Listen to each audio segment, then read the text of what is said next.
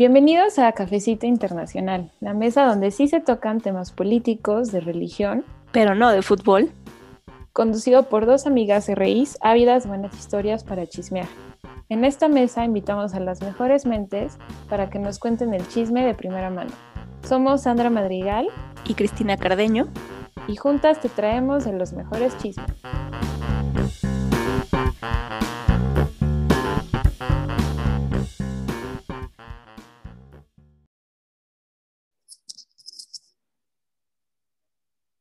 Cargando esta cosa. Ya quedó, ¿no? Listo. Hola, bienvenidos a este episodio de Cafecito Internacional.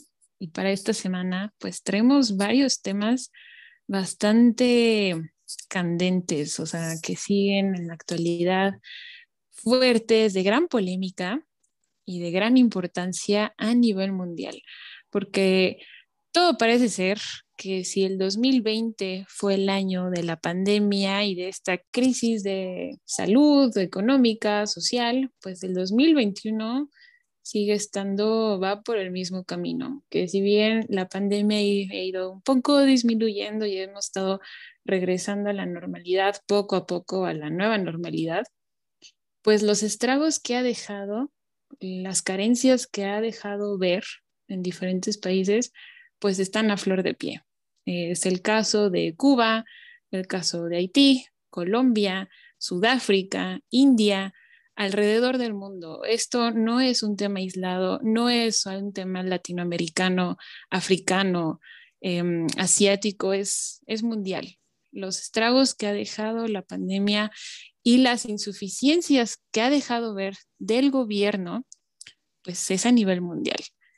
Tal es el caso de lo que les vamos a platicar hoy, las manifestaciones en Cuba que se dieron eh, a lo largo de la semana, eh, las manifestaciones en Sudáfrica también de este mes, India, que ya lleva pues un año de manifestaciones, Colombia, que ya también lleva pues meses manifestándose. Entonces es un tema bastante denso y que nosotras les vamos a intentar explicar de la manera más sencilla posible para que podamos entender un poquito qué es lo que está pasando en el mundo, cuáles son los reclamos de la población y la gran inequidad que se puede ver a nivel mundial en, eh, e, e, e, económica, social y de salud en todos estos países. Y como bien dices, ¿no, Sandy? Creo que el tema que vemos así como punto de partida en todo esto, pues sí, es el tema de la pandemia, ¿no? De COVID. Porque, pues porque al final este, o sea, el, manejo que le han dado a la gestión sanitaria y a controlar casos, vacunación, etcétera, pues no ha sido eficiente para ninguno de estos países que están manifestándose, ¿no? O sea, como que es una olla de presión en la que se fue juntando y se fue juntando hasta que explota, ¿no? Ya hubo, solo faltaba esa gota que derramara ese vaso para que explotara todo, ¿no? Y tal es el caso, por ejemplo, pues de Cuba, que pues si han estado al pendiente de las noticias, pues vemos que así el, el 11 de julio, o sea, hace dos semanas. Dos semanas. Hace dos semanas, eh, un domingo empezamos a escuchar, ¿no? Eh, bueno, yo lo empecé a monitorear en redes sociales, lo empecé a ver en noticieros, el tema de manifestaciones en Cuba, ¿no? Y que no eran manifestaciones cualquiera, ¿no? De repente se empezaron a llenar de miles y miles de personas o cientos y cientos de personas que hasta la fecha es muy difícil poder decir cuántas personas realmente salieron a la calle, ¿no? Por muchos factores, pero bueno, el punto es que eh, de repente vemos eso como explota, pero bueno, ya enfocándonos más hacia Cuba, lo que pasa es, son, creo que, a ver, retomo un poco, ¿no? Como Cuba es, y se, o sea, fue, es y seguirá siendo un enclave súper importante para lo que son, para qué es el tema internacional o para lo que son las ideologías, ¿no? Para qué son, qué si de derecha, de izquierda, este, comunismo, capitalismo, ¿no? Porque creo que como Sandy y yo ya lo hemos platicado en ocasiones anteriores, por ejemplo, cuando hablamos sobre Estados Unidos, Rusia, como pues lo que conocemos ahora como el orden mundial, pues se originó desde esa eh, Guerra Fría, ¿no? Cuba fue importantísimo para esas fechas. En ese periodo Cuba fue uno de los enclaves más importantes que hubo, este, pues por muchas razones eh, geopolíticas, ¿no? Y bueno, o sea, como con ese eh, un pequeño esbozo de lo que fue Cuba, ahora digamos que hay muchos factores que se, o sea, muchísimos factores interpuestos, ¿no? O sea, para nosotras creo que es importante analizar esta serie de factores combinados que hay desde lo individual, desde lo estatal, desde lo internacional, para poder hablar de Cuba. No se puede hablar aislado, no se puede decir nada más, o sea, así como de, a ver, un, un, paréntesis antes, no se puede hablar definitivamente nada más sobre el régimen cubano o los, eh, las libertades cubanas o derechos humanos cubanos que están siendo violados. No se puede hablar nada más de eso si no tomamos en cuenta el papel que tiene Estados Unidos en la conformación de Cuba. ¿No? En la política exterior, en su política exterior hacia Cuba, o de Cuba, cómo reacciona a esto, no se puede entender, ¿no? Y de ahí, obviamente, todos los que se van añadiendo, ¿no? Y la forma del régimen, sí, dictatorial, autoritario de Cuba, creo que por eso les digo que hay muchos factores que siempre se tienen que tomar en cuenta, ¿no? No es ni blanco ni negro, siempre hay muchas cosas ahí por medio. Y pues al menos este 11 de julio, con estas manifestaciones que se dieron en Santiago de Baños, una ciudad en Cuba, que empezaron estas manifestaciones demandando eliminar apagones que estaban, o sea, que hay, hay muy seguido en Cuba, ¿no? Porque hay crisis, eh, em, sí, crisis de energética en Cuba, hay crisis de salud, hay crisis sanitaria, hay crisis económica, hay crisis laboral, etcétera, etcétera, etcétera, ¿no? Y bueno, estas personas salen a las calles ah, en Cuba pidiendo que ya no hubiera más apagones, pero estas, estas manifestaciones así como mecha cortísima, empezaron, em, dijeron, pues de aquí me agarro, ¿no? Y empezaron, en otras ciudades empezaron a manifestarse, pero ya ni siquiera por apagones, sino demandando libertad, ¿no? Hacia el régimen cubano, porque como recordaremos, el régimen cubano es una dictadura. Sí es una dictadura, porque yo he escuchado tantas opiniones en que no, que sí funcione, que, que a ver, sí. O sea, creo que las cosas por su nombre el régimen cubano es, es, un, es autoritario. No hay libertades. Sí, de que muchas cosas funcionan, sí, seguro, ¿no? El tema, pues, de salud, ¿no? Que son súper conocidos los médicos en Cuba, ¿no? El tema sanitario es muy bueno, ¿no? El tema de educación. Creo que Cuba ha logrado satisfacer, el régimen cubano ha logrado satisfacer muchos puntos y muchas cosas que eh, con lo que se han podido defender lo que o con lo que se ha podido legitimar su gobierno, ¿no? Ok, pero aún así eh, no, hay libertades. O sea, a una oposición ni de chiste, a una disidencia ni de chiste. ¿Por qué? Porque te mandan a los militares a callarte, ¿no? Y ese es el régimen castrista que ha estado desde, desde el 59, ¿no?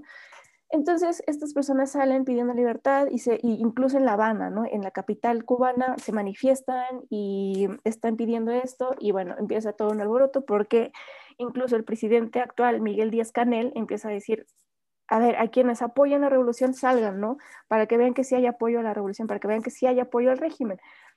Entonces, estas dos posiciones superpuestas en su lugar, o sea, ahora sí que bien amarradas en su lugar, dicen, pues los que queremos libertades y los que dicen, no, defendamos la revolución comunista castrista y la revolución cubana, ¿no?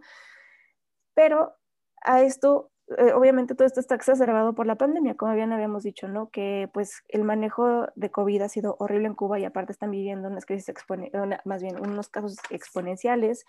Según esto, hay un subregistro, bueno, se percibe que hay un subregistro de las muertes que hay en Cuba.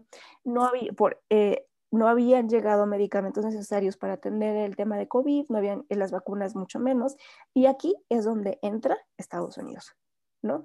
porque si bien recordemos, Estados Unidos tiene desde el 60 un embargo económico eh, y, comercial a la isla caribeña.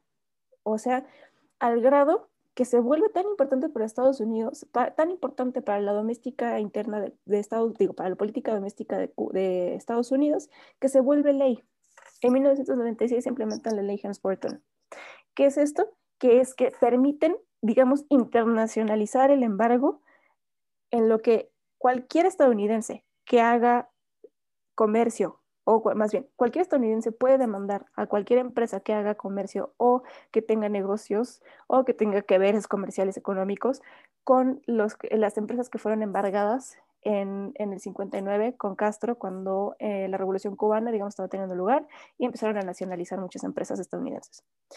Entonces, vemos el nivel, o sea, de importancia que tiene para Estados Unidos eso, que es una forma, en pocas palabras, de asfixiar, ¿no? El mm. asfixiar al régimen comunista de Cuba para decir, pues sabes que no me gusta que seas comunista, no quiero que te haya un comunista en mi propia zona, entonces, ¿qué hago? Pues entonces trato de asfixiarte de otras formas, ¿no? No puedo hacer una intervención militar, pues que, porque digamos que ya es old school, entonces vamos a hacer un embargo comercial. ¿no? Y así es la manera de asfixiar. Entonces, claro que he tenido gran problema, o más bien una gran responsabilidad Estados Unidos en sobre cómo se da el desarrollo económico de Cuba. Entonces, con ya todo esto que acabo de contar, em, se van como dando todo un proceso ¿no? a lo largo de los años hasta este punto en el que se dan estas manifestaciones, ¿no? Y para, pues, como ya más análisis mío, que dándole seguimiento a estas manifestaciones, no, realmente no, no, hay datos, no, hay datos en cómo, en cuántas personas se están manifestando.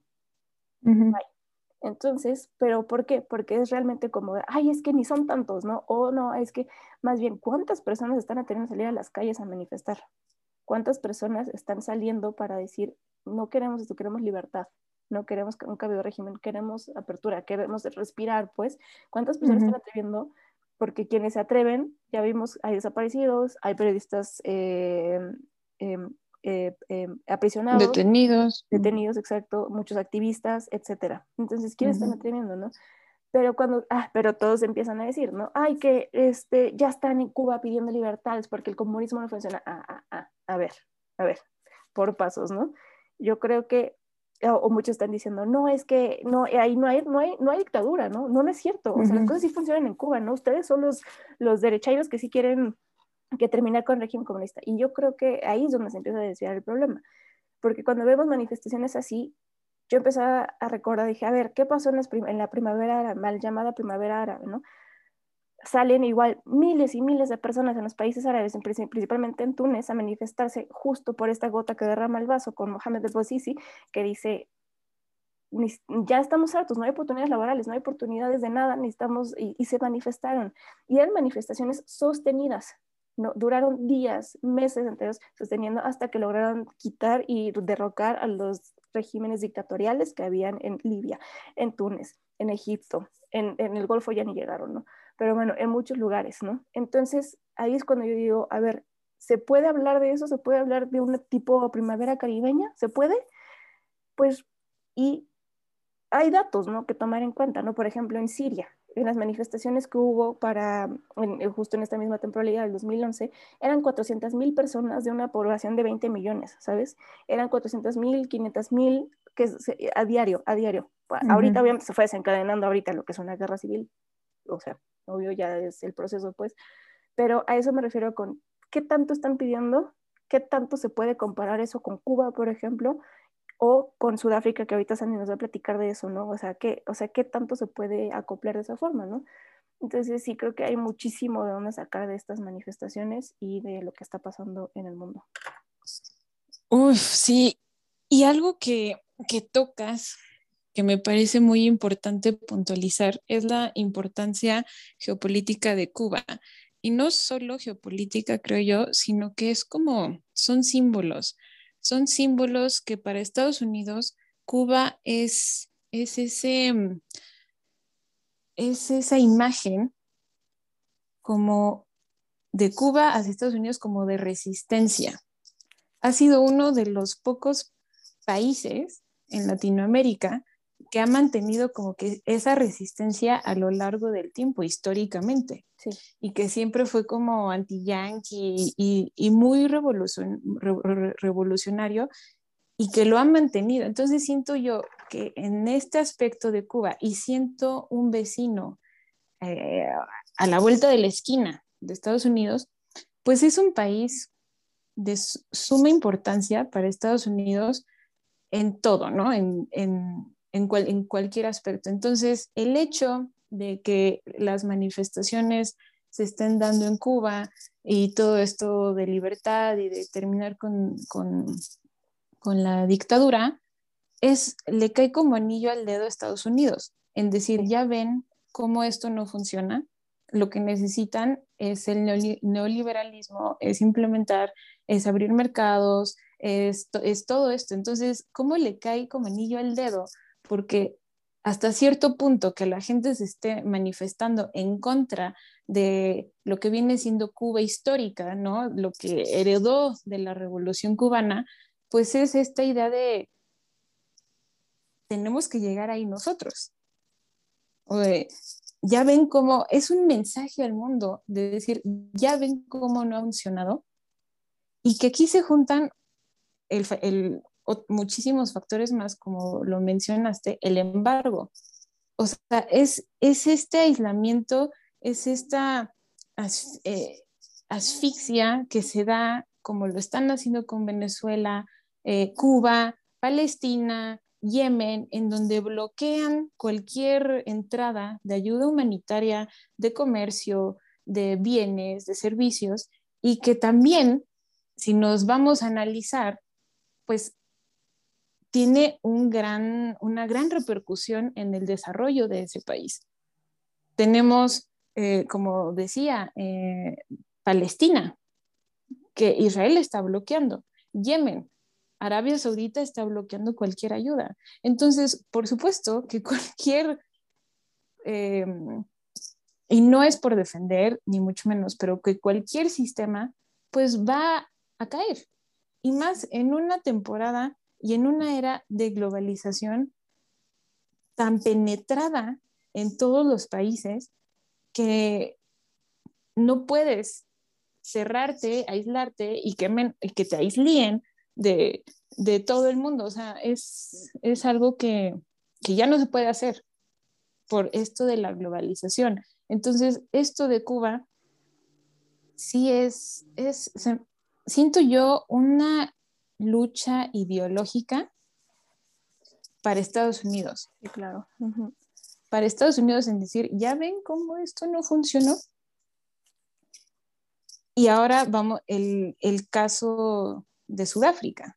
O sea, estas manifestaciones, sus factores comunes, eh, la pandemia, la pobreza, la inequidad, todo esto, ¿no? De queremos libertad en el caso de Cuba, queremos nuestros derechos, queremos eh, la, libertad de expresión y todo esto, ¿no?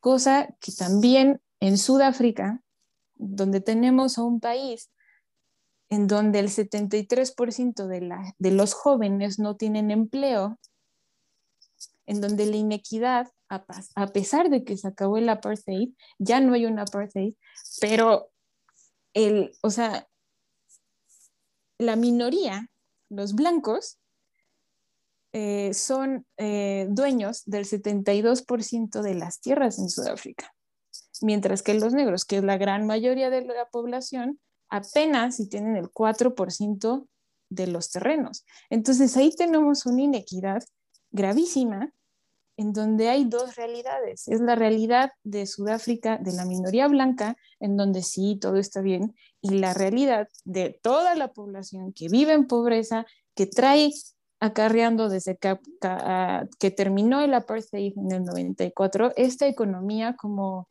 mm, esta dualidad en la economía, donde por un lado tenemos este disque desarrollo, eh, eh, este país de vanguardia, y por el otro tenemos el otro país de pobreza, donde no hay comida, donde, donde desde el 94 no han podido tener un crecimiento sostenible, en donde se siguió todo lo que dijo el Fondo Monetario, el Banco Mundial, las recomendaciones que le hizo a Sudáfrica para poder crecer en su economía, y ni así.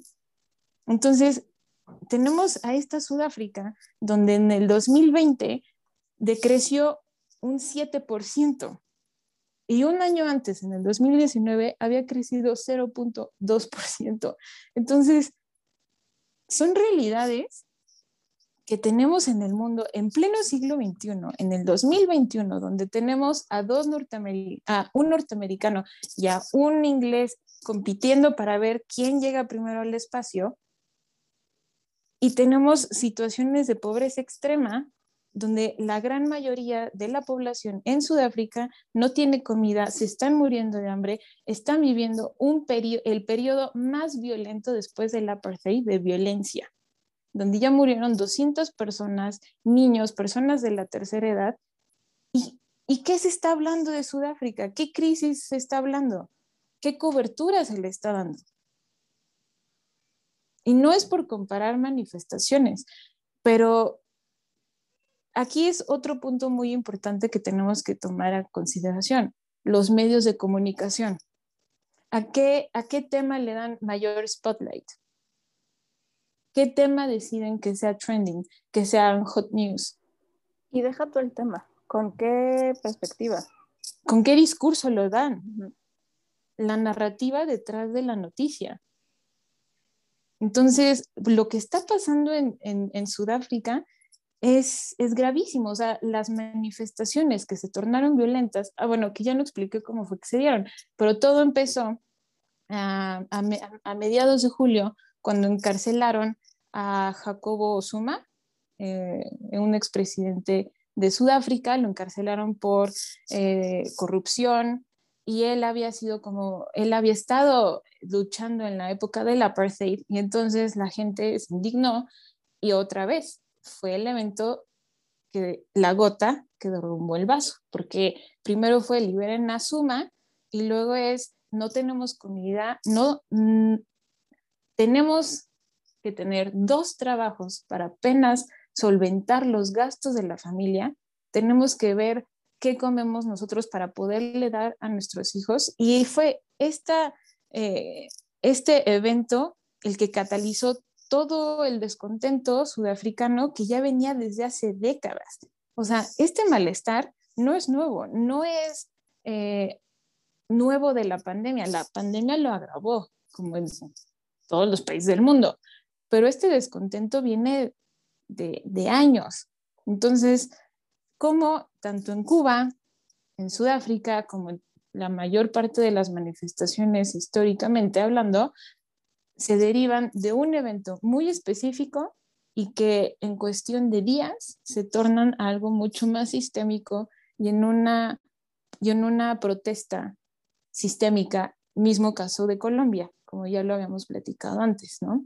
que fue igual por ciertas reformas de tipo neoliberal que hizo su presidente y que después, ¡pum!, explotó y, y ya no queremos nada, ya no queremos esto, eh, eh, hay inequidad, hay pobreza, ¿qué, ¿qué está pasando? Y que en Colombia siguen las protestas, y ya tiene meses de haber pasado, como en Sudáfrica, en Sudáfrica también ahí siguen, mismo caso de India, en donde India ya dicen que es la protesta más grande a nivel mundial porque ya llevan casi dos años de protestas por las reformas agrarias que dio el presidente, en donde también siguiendo recomendaciones del Fondo Monetario Internacional, del Banco Mundial, pues dijeron, vamos a abrir el mercado. Y los agricultores dijeron, es que no queremos eso, nos van a vender a los empresarios y nosotros nos van a, nos van a, a matar, ¿no? O sea, nos vamos a quedar como, si de por sí ya están en pobreza, pues aún más. Entonces, son estas, estos movimientos sociales, pues, de, de corte revolucionario. este, este Cuba, Sudáfrica, India, Colombia, son grandes ejemplos del gran malestar de la sociedad y de cómo, en el caso de Colombia y de India y de Sudáfrica y de todos, no se ha apagado la llama, sigue ahí, pasa el tiempo y se siguen manifestando. Y eso es algo que como mexicanos debemos de aprenderles, porque solo así se va a poder llegar a un cambio. Y en años, ¿no? En el caso de Sudáfrica se acabó el apartheid, pero la, la inequidad sigue, las injusticias siguen. Entonces, y la población, las manifestaciones fueron realmente o sea, violentas. Si tú ves cómo destruyen los manifestantes las tiendas de pequeñas, de grandes corporaciones, de todo, es, es porque dicen, es que no tengo que comer. Y unos pueden decir, bueno, pero esa no es la manera de manifestarse, ¿no? ¿Qué, tiene, qué culpa tiene el de una tiendita pequeñita que perdió todo? Porque eso es otra realidad. Todos los pequeños comerciantes que, em, que sufrieron las consecuencias de las manifestaciones, ahorita ya están en ceros. O sea, se calcula en una pérdida billonaria. Todos estos, eh, pues, actos de violencia a los comercios. Pero también, escuchando una entrevista de una pequeña comerciante en, en Johannesburgo, dijo, yo estoy molesta con mi comunidad, porque yo ayudaba a, mi comunidad como yo podía, y ahorita me quedo en ceros. Un negocio que me costó 10 años que marchara, ahorita ya no tengo nada. Pero por otra parte entiendo que la gente no tiene que comer, no tiene que darle de comer a sus hijos y que de alguna manera, pues todos nos tenemos que unir como, como sociedad. Entonces, tiempos difíciles este 2021. Pero que un que esa perspectiva sigue imperando porque justo cuando estaba leyendo una nota de Sudáfrica, literal decía, em, las manifestaciones que se han dado en uno de los países más desarrollados de África, ¿no? Era como, ¿a qué, ¿cuál es tu punto? ¿Cuál es tu punto con eso, no? y también puedes ver lo racializado que están esos discursos. Mm. ¿Por qué? Porque justo el tema de Cuba es súper ideológico. ¿no? vas a ver que eso mismo se diga de los haitianos, ¿no? Que ahora, que también para Estados Unidos ahora implica un problemón porque es, asesinaron al presidente Jovenel eh, Moïse de Haití y una oleada de migrantes están pasando por la frontera sur de México, que también está leyendo que eran entre 2.000 y 3.000 solicitudes de asilo para llegar a Estados Unidos, ¿no? Entonces, ah, pero ahí sí son migrantes, ¿no? Los cubanos que están saliendo hacia Miami o los que llegaron a salir hacia Miami no eran migrantes. Jamás se les, se les puso el nombre de migrantes, ¿no? Sí. Ellos están buscando huir de ese sistema represivo y de ese sistema diabólico que es el comunismo, ¿no?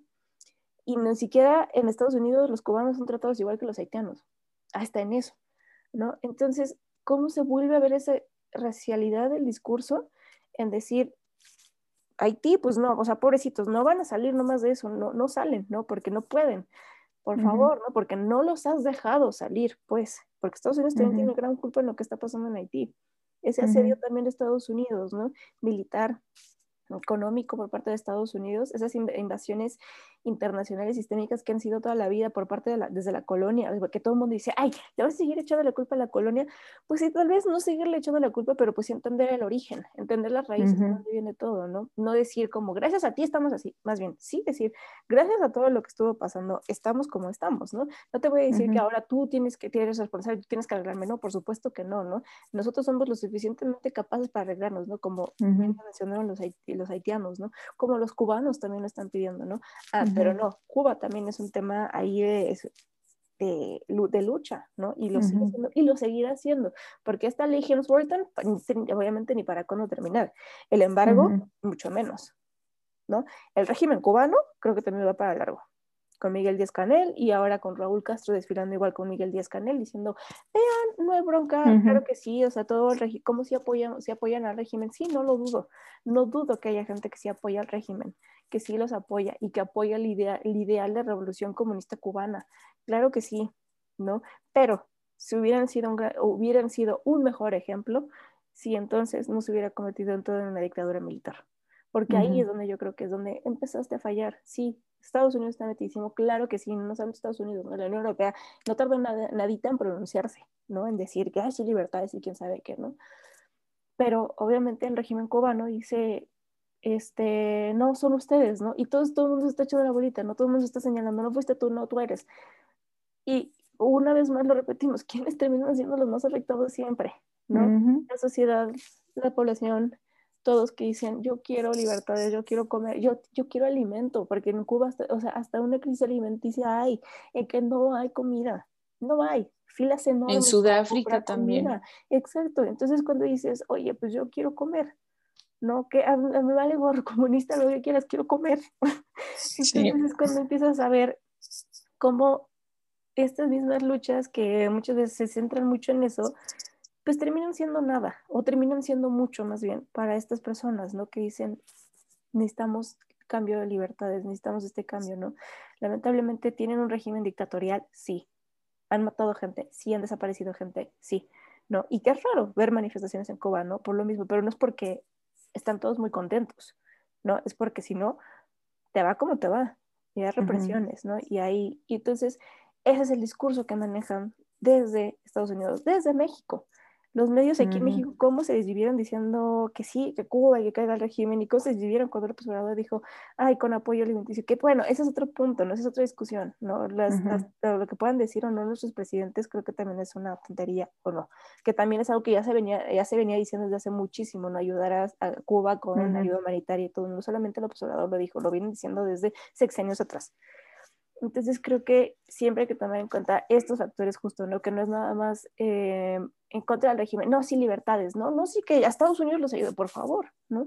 Hay que tomar en cuenta siempre factores como esos, ¿no? ¿Con qué, con qué intenciones se está discutiendo? ¿Con qué intenciones se está haciendo? ¿Qué es lo que están pidiendo las personas, ¿no? Ya sea en Johannesburgo, ya sea en La Habana, ya sea en Nueva Delhi, ¿no?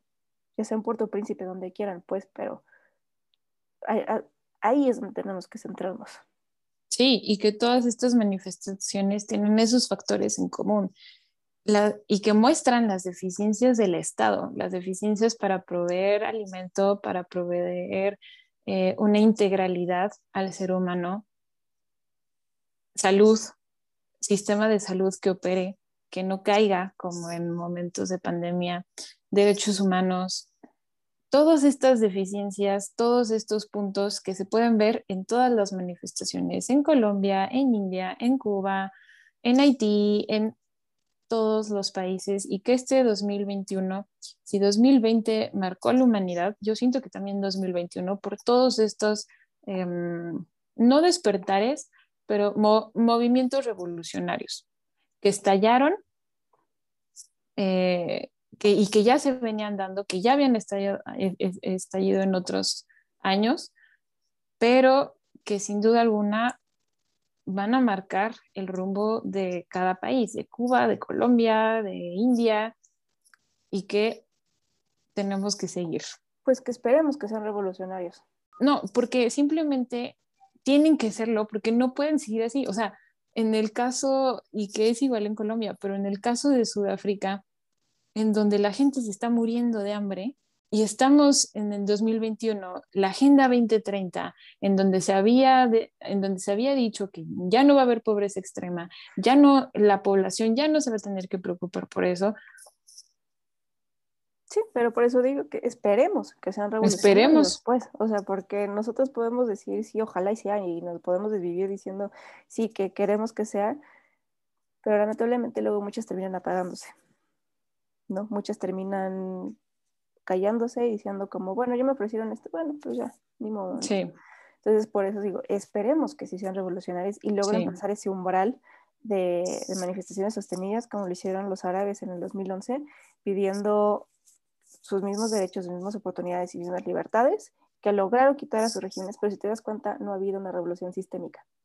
Lo que lograron fue quitar gobiernos, quitar eh, regímenes pero el sistema sigue igual. Entonces, eso es a lo que yo me refiero. Y que eso es lo más difícil. Exacto, exacto. O sea, sí, en donde malestar diciendo, bueno, ya no queremos este régimen en Cuba, pero bueno, tienen que sobrepasar esas manifestaciones, ¿no? Justo estaba leyendo que en, en estudios de movimientos sociales tiene que pasar un umbral de 3.5% de la población total del país para que puedan decir, ah, si son manifestaciones significativas, no significa que, bueno, no vale tu cuenta tu opinión o lo que tú estuviste diciendo, pero para que puedan lograr eso, ¿no? Como si se vio en la, primavera árabe en 2011, como si se vio en Siria, ¿no? Entonces, justo eso es lo que, lo que necesita pasar, ¿no? Y por eso creo que tenemos que seguir monitoreando y viendo en Sudáfrica, en Cuba, para ver si pasa eso, ¿no? Y si no, es que se apaga. Sí, seguir monitoreando, seguir informándonos y compartiendo la información Así que muchas gracias por habernos escuchado en el episodio de hoy. Los invitamos a que nos sigan en nuestra página de Instagram, donde tenemos ahí posts de qué está pasando en Cuba, qué está pasando en Haití, por si todavía no, no entienden bien qué es lo que está sucediendo en estos momentos, métanse, denle un ojo y compártanos sus opiniones. Eh, síganos, Cafecito Internacional, suscríbanse a nuestro canal en Spotify y nos vemos la siguiente semana.